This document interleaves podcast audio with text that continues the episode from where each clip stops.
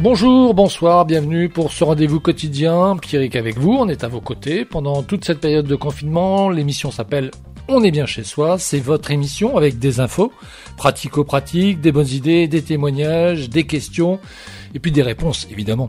Des réponses qu'on essaie de vous apporter tous les jours. Vous pouvez nous contacter par SMS au 06 44 64 21 59, 06 44 64 21 59, faut pas hésiter.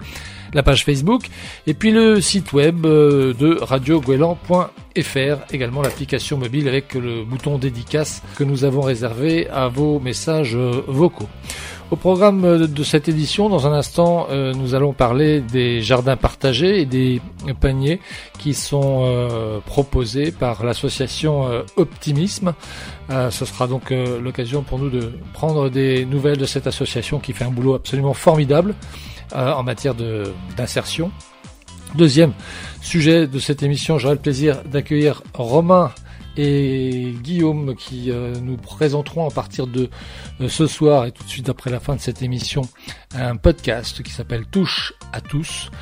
On aura l'occasion donc d'en discuter également avec euh, Jean-Marc pour un jeu autour de la géographie, me semble-t-il. Et puis en fin d'émission, Nicolas Mélis qui nous revient avec son tour du monde des rédactions pour voir la manière dont est traité le Covid-19 dans ces différentes euh, rédactions un petit peu partout autour du monde. Voilà le programme euh, pour euh, l'émission, votre émission qui commence maintenant. Radio Gouélan. Radio Gouélan. Radio Gouélan. Et on commence cette émission, si vous voulez bien, en allant au jardin. On va y rejoindre Justine Moron. Alors on n'est pas tout à fait dans le jardin, je pense que Justine est chez elle comme euh, chacun d'entre nous. Justine, vous vous occupez de l'association euh, Optimisme. En tout cas, vous y vous y travaillez. Vous y faites quoi euh, dans cette association, Justine? Alors bonjour. Donc, je suis chargée de mission citoyenneté alimentaire au sein de l'association Optimisme et je gère entre autres l'animation de plusieurs jardins partagés situé à Lannister et à Lorient. Alors, on l'a bien vu, hein, euh, cette crise sanitaire que nous connaissons euh, accentue, renforce euh, l'isolement pour pour certains. à optimisme, vous en avez pris conscience et vous restez et vous tenez à rester solidaire. Qu'est-ce que vous avez mis en place? Comment est-ce que vous travaillez en cette période de confinement? Alors, tout d'abord, donc rappeler que la, bah, L'action principale d'optimisme, euh, donc, euh, c'est le maraîchage biologique. Donc, euh, on s'est rendu compte qu'actuellement, donc, bah, l'alimentation c'était des produits de première nécessité. Donc, notre activité maraîchage continue et la livraison de nos paniers bio également continue. Donc, euh, on a appelé euh, plusieurs adhérents et on a fait circuler des questionnaires, notamment vers la, la solidarité, pardon, vers d'autres adhérents qui ne pourraient pas se déplacer ou quoi, pour que certains puissent récupérer des paniers. Euh, donc, on a mis en place des petits systèmes comme ça de, de, solidarité entre adhérents pour aller récupérer des courses ou pour même toute autre demande de mettre en lien certaines personnes. Que dans votre euh, euh, façon de proposer euh, les paniers, il y a des choses qui ont changé pendant cette période de, confinement? Vous vous êtes adapté? Absolument, on s'est adapté à la demande et notamment à une demande qui est de plus en plus croissante envers des produits locaux. On s'est rendu compte là que les personnes cherchaient de plus en plus à se, à se nourrir au niveau local et donc pour ça, on a proposé en fait un système, euh, une formule euh, de six semaines euh, pour recevoir des paniers. Donc on a lancé on a lancé ça euh, fin mars, donc euh, qui correspondait à peu près à, la fin de la période de confinement. Donc c'est vrai qu'on a eu pas mal de retours positifs et on a eu plus d'une vingtaine de personnes euh, qui se sont inscrites à cette formule-ci. Donc on accueille encore de nouveaux abonnés actuellement. Donc le, principe d'optimisme, vous avez donc des adhérents qui, qui, qui payent une, une, une, cotisation. Ça fonctionne comme ça. C'est ce qui permet de pouvoir faire fonctionner la, j'allais dire la machine optimisme? Alors euh, en effet, donc euh, les adhérents euh, adhèrent à l'association. ça fait partie du fonctionnement d'optimisme, mais c'est surtout l'engagement qu'ont ces adhérents en fait où ils s'engagent soit pour une période de six, mois ou un an Et euh, on peut ainsi prévoir en fait euh, de se dire euh, on a tant de personnes pour les paniers et donc ensuite de mettre en œuvre bah, dans les champs concrètement ça, donc à savoir combien de légumes on peut planter, quelle va être notre demande et donc c'est de l'anticipation tout simplement sur le travail du maraîcher. Donc là, on est vraiment dans, dans ce qu'on appelle aujourd'hui le, le, circuit court. Tout ce qui rentre dans le panier est cultivé par vos soins? Euh, absolument, pour le moment, donc on a on a trois structures euh, maraîchères, euh, une à Ponce-Corse, une sur l'Orient à Bois du Château et une à Riantec. Et donc c'est ces trois structures qui nous permettent d'avoir les produits pour le panier, pour les paniers. Hmm. Là aujourd'hui, il y a du monde dans les champs? Oui, l'équipe est réduite. Hein, à cause du confinement, donc euh, on a dû réduire euh, nos équipes. Mais euh, on a quand même une, équipe de 5-6 personnes qui sont mobilisées tous les jours pour travailler au maraîchage dans chaque, dans chaque structure. Pardon. Voilà, j'imagine qu'il a fallu là aussi adapter la manière de travailler pour respecter les, les, les, la distanciation, etc. Absolument. Comment est-ce qu'on fait aujourd'hui là si on a des auditeurs qui se disent bah, finalement ça m'intéresse moi pendant cette période de confinement j'aimerais bien pouvoir euh, bénéficier de ces de ces paniers? C'est possible d'adhérer en cours d'année? Absolument, absolument. Ils peuvent se rendre soit euh, sur notre euh, site internet optim-isme.fr, optimisme.fr. ils peuvent très bien venir venir adhérer actuellement. C'est le même panier pour tout le monde? Euh, il y a trois systèmes de, de paniers. En fait, on a un panier à 7 euros, un panier euh, duo à 10 euros et un panier euh, familial à 15 euros. Et donc voilà, c'est des paniers euh, soit pour une personne, soit pour deux, trois personnes, ou alors une version familiale. Puis, si vous allez sur le site, en plus de ça, vous aurez en bonus une recette qui a été faite par Valérie Bonneton, je pense qui est une, une des marraines de l'association, qui vous permettra de voilà Valérie Bonneton pour ceux qui ne le savent pas, c'est une comédienne française qui avait joué notamment une mère de famille dans la série Fais pas ci, fais pas ça. Voilà.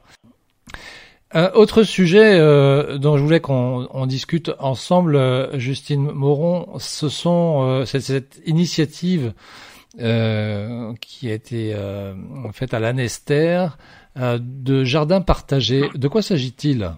Bien, tout simplement, euh, il s'agit d'un jardin partagé qui est donc euh, situé euh, à Kéraliguin. Donc, en lien avec les habitants de Kéraliguin, nous avons réalisé un jardin partagé situé en pied d'immeuble qui permet tout simplement aux habitants de pouvoir cultiver en bas de chez eux des légumes qu'ils produisent eux-mêmes. Donc, avec des conseils techniques euh, de notre part euh, et des petites animations qu'on peut donner sur certains sujets. Derrière, euh, effectivement, la, la, la, culture, il y a, y, a, une vraie dimension, j'allais dire, de, de solidarité. C'est ça finalement l'objectif d'optimisme. Au-delà de fournir des paniers, au-delà de mettre en œuvre des jardins partagés, c'est le, c'est ça, la solidarité.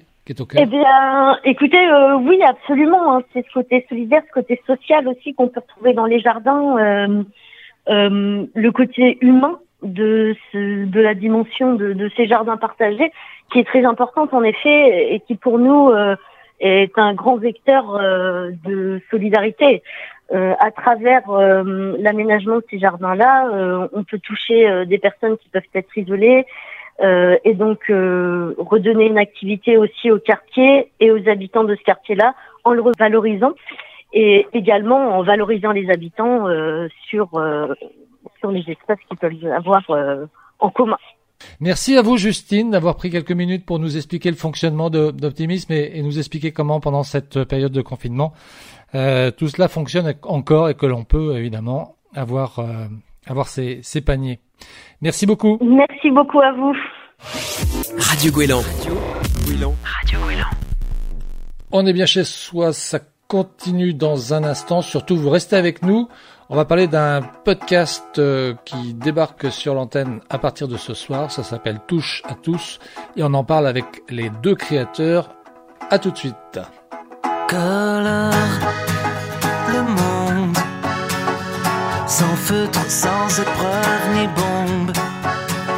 Un de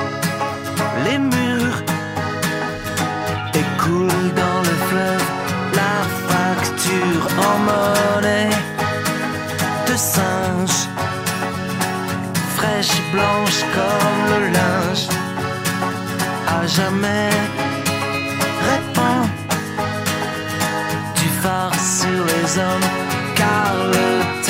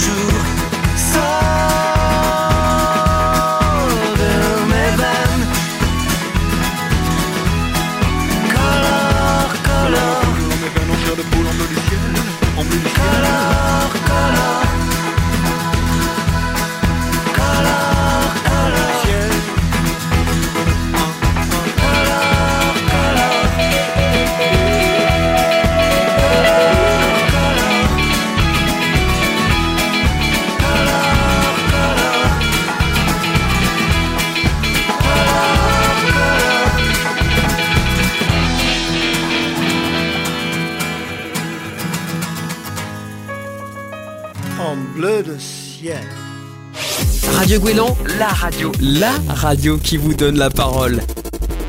On est bien chez soi, la suite, avec, euh, avec nous Romain et Guillaume. Ce soir, on a le plaisir, oui, un vrai plaisir, à vous proposer un tout nouveau programme sur cette antenne. S'appelle Touche à tous et c'est produit par Romain et Guillaume. Merci à vous deux d'être euh, avec nous. On merci à vous pour l'invitation. Un petit mot quand même pour, euh, pour présenter ce podcast. On va en écouter un extrait dans un instant, mais avant qu'on écoute cet extrait, si on devait le décrire en, en quelques mots, qu'est-ce qu'on en dirait? L'idée, c'est en fait de partir de la culture d'un personnage historique, euh, qui soit vivant ou, ou- ou décédé, et de, de faire un détour par la vulgarisation euh, afin de rendre sa vie plus accessible et aussi un pan de l'histoire ou euh, un pan de la science, par exemple, ou de la philosophie, peu importe. Et donc voilà, c'est pour rendre la culture plus accessible et euh, pour faire profiter un peu de ces vies extraordinaires et de les réhumaniser. Alors, on va en écouter un extrait et puis ça va nous donner tout de suite le, le ton du podcast. La première fois, bah, hum, il s'appelait Petit Tonnerre. ouais. Bah, un nom, tu sais, les banals, genre euh, Flamme, Petit Tonnerre, tu sais, les trucs comme ça. classique, ouais. Ouais. Et ben, je mets le pied à l'étrier, je monte. Mhm. Donc moi, moi j'étais en confiance, je pensais que tout allait bien se passer. Mhm. Et euh, je sais pas, il devait être en seconde, parce que j'ai ou j'ai dû mettre un coup de pied, je sais pas. Ouais. Il démarre à fond. hein. Le cheval pète vraiment un câble. Il cabre. Mhm. Je me suis cassé la gueule. Et euh, franchement, je m'en souviens encore parce que depuis, j'ai peur des chevaux. T'as fait une, euh, t'as fait une Genjis, Une une, une Genjis Khan quoi. Qu'est-ce qui vient foutre la Genghis Khan?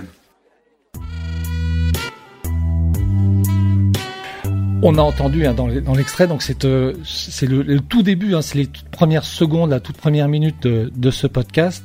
Ça donne ça donne l'état d'esprit. Effectivement, quand vous parlez de de vulgarisation, là, euh, je dirais même une, une appropriation de votre part euh, de l'événement historique ou du fait historique, non? Ouais, euh, c'est ça. Le, but, c'était de, de, je pense, pour nous deux, de rien sacraliser en fait, parce qu'on n'est pas des. Ça a été une grosse question qu'on s'est posée, la question de la légitimité. On a la légitimité de faire les recherches pendant pendant pas mal de temps. Du coup, euh, ouais, on essaie de se l'approprier parce que, bah, au final, euh, le but du jeu, c'est de raconter ça comme si c'était notre histoire, quoi. Euh, pour essayer de voilà c'est pour ça qu'on se permet des fois de deux trois petits deux trois petits décalages qui sont encore euh, c'est un projet bêta hein, parce que il y a encore pas mal d'améliorations euh, possibles mais ouais on essaye carrément de, de se l'approprier ouais Euh, Romain, euh, tout est bien documenté. Hein. Effectivement, c'est, euh, c'est, c'est- ça peut paraître parfois léger, mais derrière ce, ce, ce ton euh, lé- léger, il y a, il y a une vraie documentation, il y a un, un vrai travail, euh, j'allais Bah dire, oui, alors d'historien. malgré la, un peu la, la distance qu'on essaye de prendre et justement comme disait Guillaume d'apporter notre notre patte à nous, un peu de, de temps en temps des, des, des écarts. Euh, non non, il y a, il y a quand même un gros travail de recherche. On a des nom- nombreuses pages de documents. Euh, D'ailleurs, à chaque épisode, on, on fournit les sources. Mais non, c'est c'est assez sérieux et on, on se concerte avant pour mettre en commun nos, nos recherches. Donc il y a quand même un, un- un gros contenu qu'on arrive à couper et à réduire au maximum pour euh, rendre un format plus, euh, plus euh, potable et agréable à écouter. Mais non, c'est- c'est c'est de la préparation. Comment vous choisissez vos victimes, entre guillemets, les, les- les héros de vos podcasts? Au début, on a Euh, fait une liste un peu de tous ouais. les gens qui nous plaisaient. Oui. Alors, euh, qui- maintenant, on, pioche dedans et on prend pas, on les prend pas ceux de la liste. On voit, on- en fait, quand il y a un personnage qui nous plaît bien, on propose et puis euh, l'autre valide ou pas.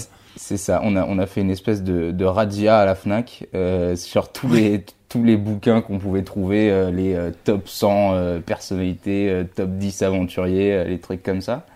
Et ouais, on essaie, en fait, on essaie de, de prendre des, des, des personnages. Alors, soit, c'est soit des personnages dont on a, en tout cas, notre génération n'a pas entendu parler, euh, soit des personnages que les, les, les générations plus, plus vieilles connaissent, comme il y en a un épisode sur Gino Bartali, bon, ça, c'est c'est quelque chose qui est connu.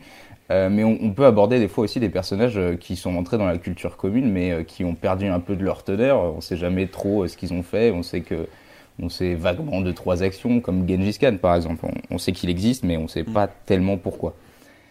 le, le podcast existe maintenant depuis combien de temps? Vous en êtes à la, au quatrième enregistrement, au cinquième enregistrement? Euh, quatrième. cinquième cette semaine. Ouais.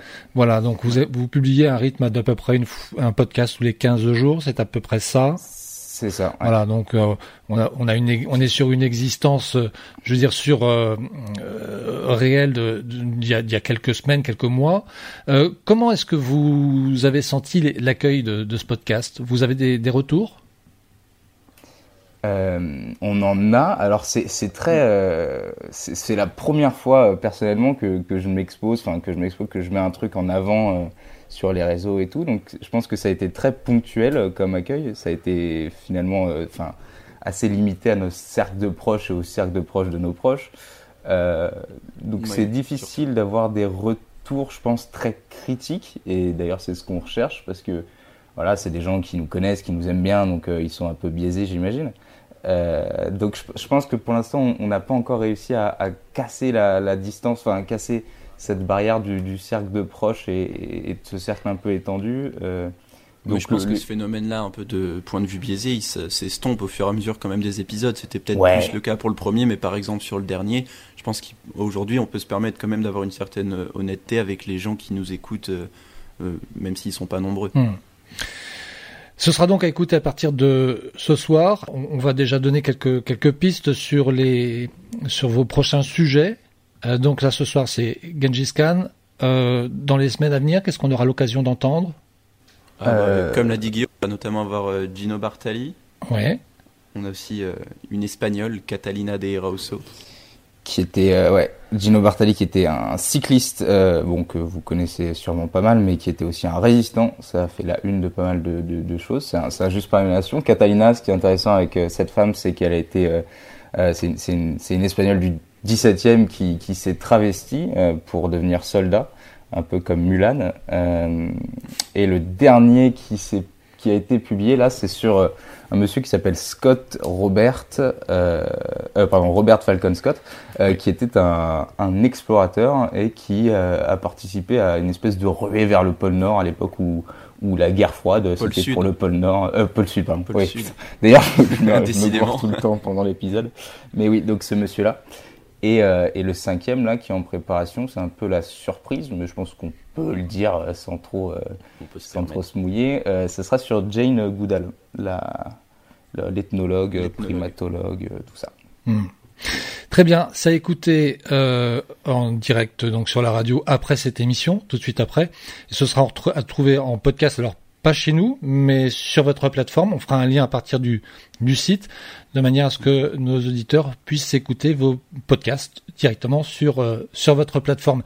Merci Romain, merci Guillaume. Le podcast s'appelle Touche à tous. Ouais, et, euh, et voilà. Et donc on vous le conseille parce que c'est un peu notre notre coup de cœur et on avait vraiment envie de, de vous le faire découvrir. Merci à vous deux. Merci beaucoup.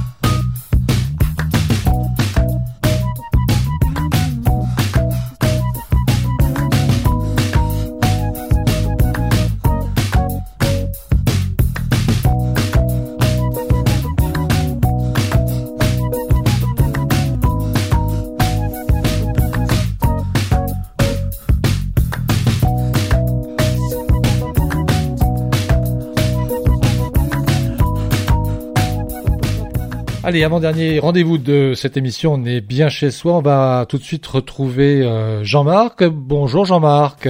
Bonjour Pierrick. Alors Jean-Marc, de quoi on va parler aujourd'hui? Eh bien, on va changer un peu de, de registre par rapport aux, aux dernières chroniques qui étaient plus centrées sur euh, la langue française. On va faire un peu de géographie, si vous le voulez bien. Euh, mais avant tout cela, euh, je vais revenir sur euh, un mail qu'on a reçu d'un auditeur suite euh, à la fable de, de La Fontaine, vous savez, hier, euh, qui a été euh, récitée par Fabrice Lucchini. Oui. Cet auditeur a dit, bien, on a l'impression qu'il s'agissait de breton. Et c'est vrai qu'en le réécoutant, le verlan donne certaines assonances bretonnes. C'est- assez rigolo. Voilà. Bah, Merci à cet auditeur. Faut pas hésiter hein, quand vous avez des, des commentaires ou des choses à, à, à, à dire. Hein, faut surtout pas hésiter à, à, à nous dire euh, effectivement ce que ce que vous en pensez. Voilà. Alors, Alors. pour euh, pour la suite, donc on, on va de, de, de quoi on va-t-on parler euh, à présent? Eh bien, j'ai trouvé un, un jeu sur euh, Internet qui s'appelle tout simplement jeu au pluriel, donc tiret géographique au pluriel aussi, point .com. Et là, il y a toute une panoplie de, jeux proposés euh, à l'échelle du monde, de l'Europe, et nous, nous allons cliquer sur les jeux qui concernent les villes de France. Voilà, c'est son nom, c'est Ville de France. Et euh, donc une carte de la France va apparaître. Vous allez avoir un chronomètre qui va se déclencher et 20 villes qui vont vous être proposées.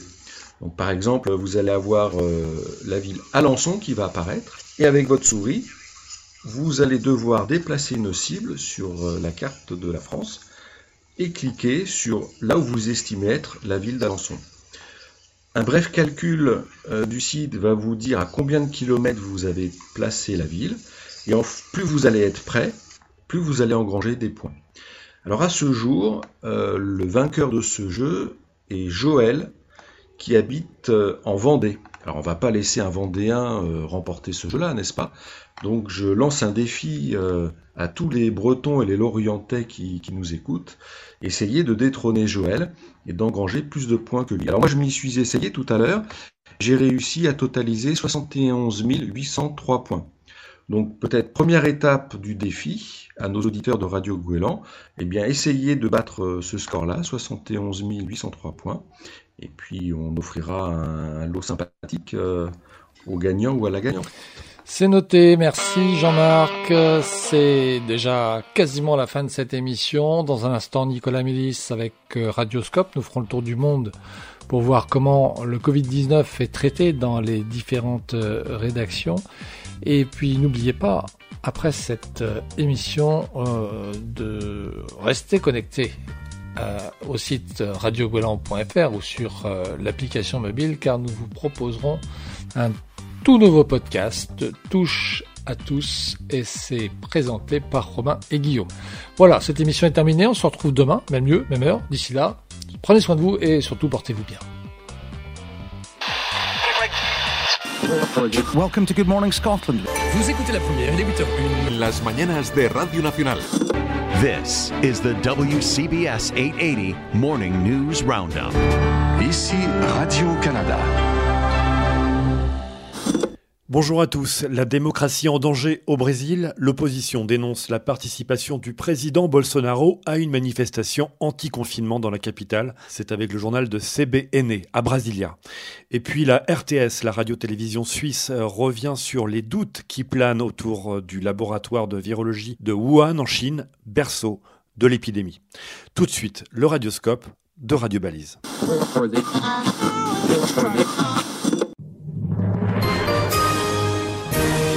Repórter CBN. Parlamentares, governadores, ministros do STF e representantes da sociedade civil repudiaram a participação do presidente Jair Bolsonaro Un acte contre la démocratie au Brésil. Les gouverneurs, les parlementaires et représentants de la société civile ont dénoncé la participation du président Bolsonaro à une manifestation anti-confinement dimanche dans la capitale.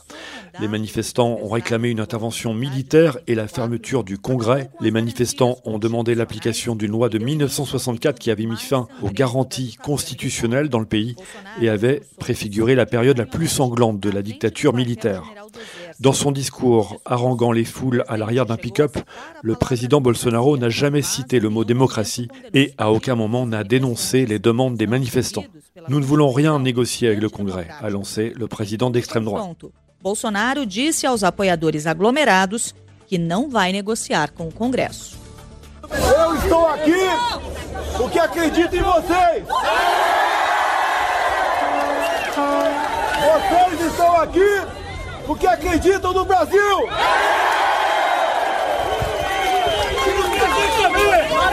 Nós não queremos negociar nada.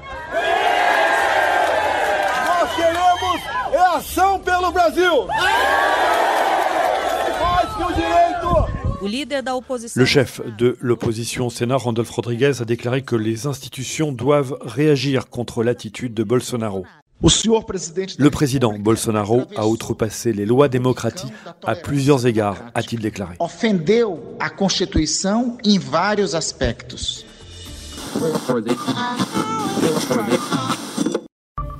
RTS Info, Philippe Nanzer. Les zones d'ombre sur l'origine du coronavirus inquiètent. L'implication possible de la Chine dans l'apparition du Covid-19 est évoquée depuis plusieurs jours dans la presse américaine. Le laboratoire de recherche de Wuhan nourrissent les spéculations. Michael Poker, vous êtes à Shanghai. Ces spéculations ont été renforcées par les propos parfois énigmatiques de dirigeants occidentaux. C'était la semaine dernière. Oui, nous menons une enquête exhaustive, a déclaré jeudi Mike Pompeo, le chef de la diplomatie américaine. Nous devrons poser les questions difficiles concernant l'apparition du virus, a lancé le ministre britannique des Affaires étrangères. Euh, Il y a des choses qui se sont passées qu'on ne sait pas, la Chine doit les dire, a renchéri mystérieusement Emmanuel Macron. Euh, Des appels à la transparence survenus dans le sillage de la publication d'une enquête du Washington Post mardi dernier. Euh, Le quotidien pointe de possibles failles sécuritaires dans un laboratoire de recherche de Wuhan, ville berceau du coronavirus. Vous parlez de failles sécuritaires. De, de quel ordre sont-elles, Michael? Un manque de suivi euh, et manque de techniciens correctement formés, recherche dangereuse menée sur des coronavirus de chauve-souris. Une équipe d'experts de l'ambassade américaine en Chine avait inspecté le laboratoire de virologie de Wuhan en janvier 2018, un laboratoire de type P4, c'est-à-dire habilité à manipuler les pathogènes les plus dangereux. Inauguré en 2015 et conçu avec l'aide de la France, l'infrastructure a suscité l'inquiétude des observateurs selon le Washington Post, euh, qui ont alors enjoint les États-Unis à apporter assistance et conseils aux équipes de Wuhan, des recommandations apparemment restées lettres mortes. Et côté chinois, quelle est la réaction, Michael? Impossible, impossible que le virus vienne de chez nous, euh, a martelé hier le directeur du laboratoire. Il a déploré des spéculations véhiculées par les médias étrangers visant à tromper les gens. Euh, mais un second laboratoire attire aussi les regards. Certains pointent une possible contamination accidentelle dans le centre de contrôle et de prévention des maladies de Wuhan, un labo dit de type P2, un niveau de sécurité inférieur au P4, euh, situé à proximité du marché aux animaux de Wuhan, là où ont été officiellement identifiés les premiers cas de Covid-19. Une vidéo publiée en décembre dernier par l'Association chinoise de sciences et de technologie euh, nourrit ces spéculations. Elle met en scène Tian Junhua, un expert du laboratoire. 没有手机信号，没有补给， Plongé dans les grottes ténébreuses du Hubei, Tian Junhua décrit son travail, récolter des échantillons sur des chauves-souris à des mètres sous terre sans réseau mobile livré à lui-même, et puis la peur, cette peur de l'accident, de la morsure, de l'infection.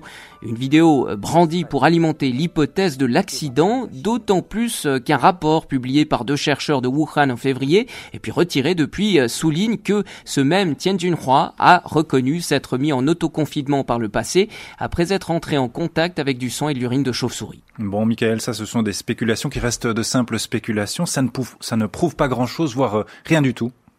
Non, absolument rien. En effet, les scientifiques sont d'ailleurs tous unanimes et catégoriques. Le virus n'est pas fabriqué par l'homme. Il est d'origine naturelle. Certains admettent cependant la possibilité d'une infection naturelle accidentelle en laboratoire en soulignant que ce type d'incident reste très rare. Euh, La Chine dénonce quant à elle une théorie américaine visant à masquer les failles de la gestion de l'épidémie.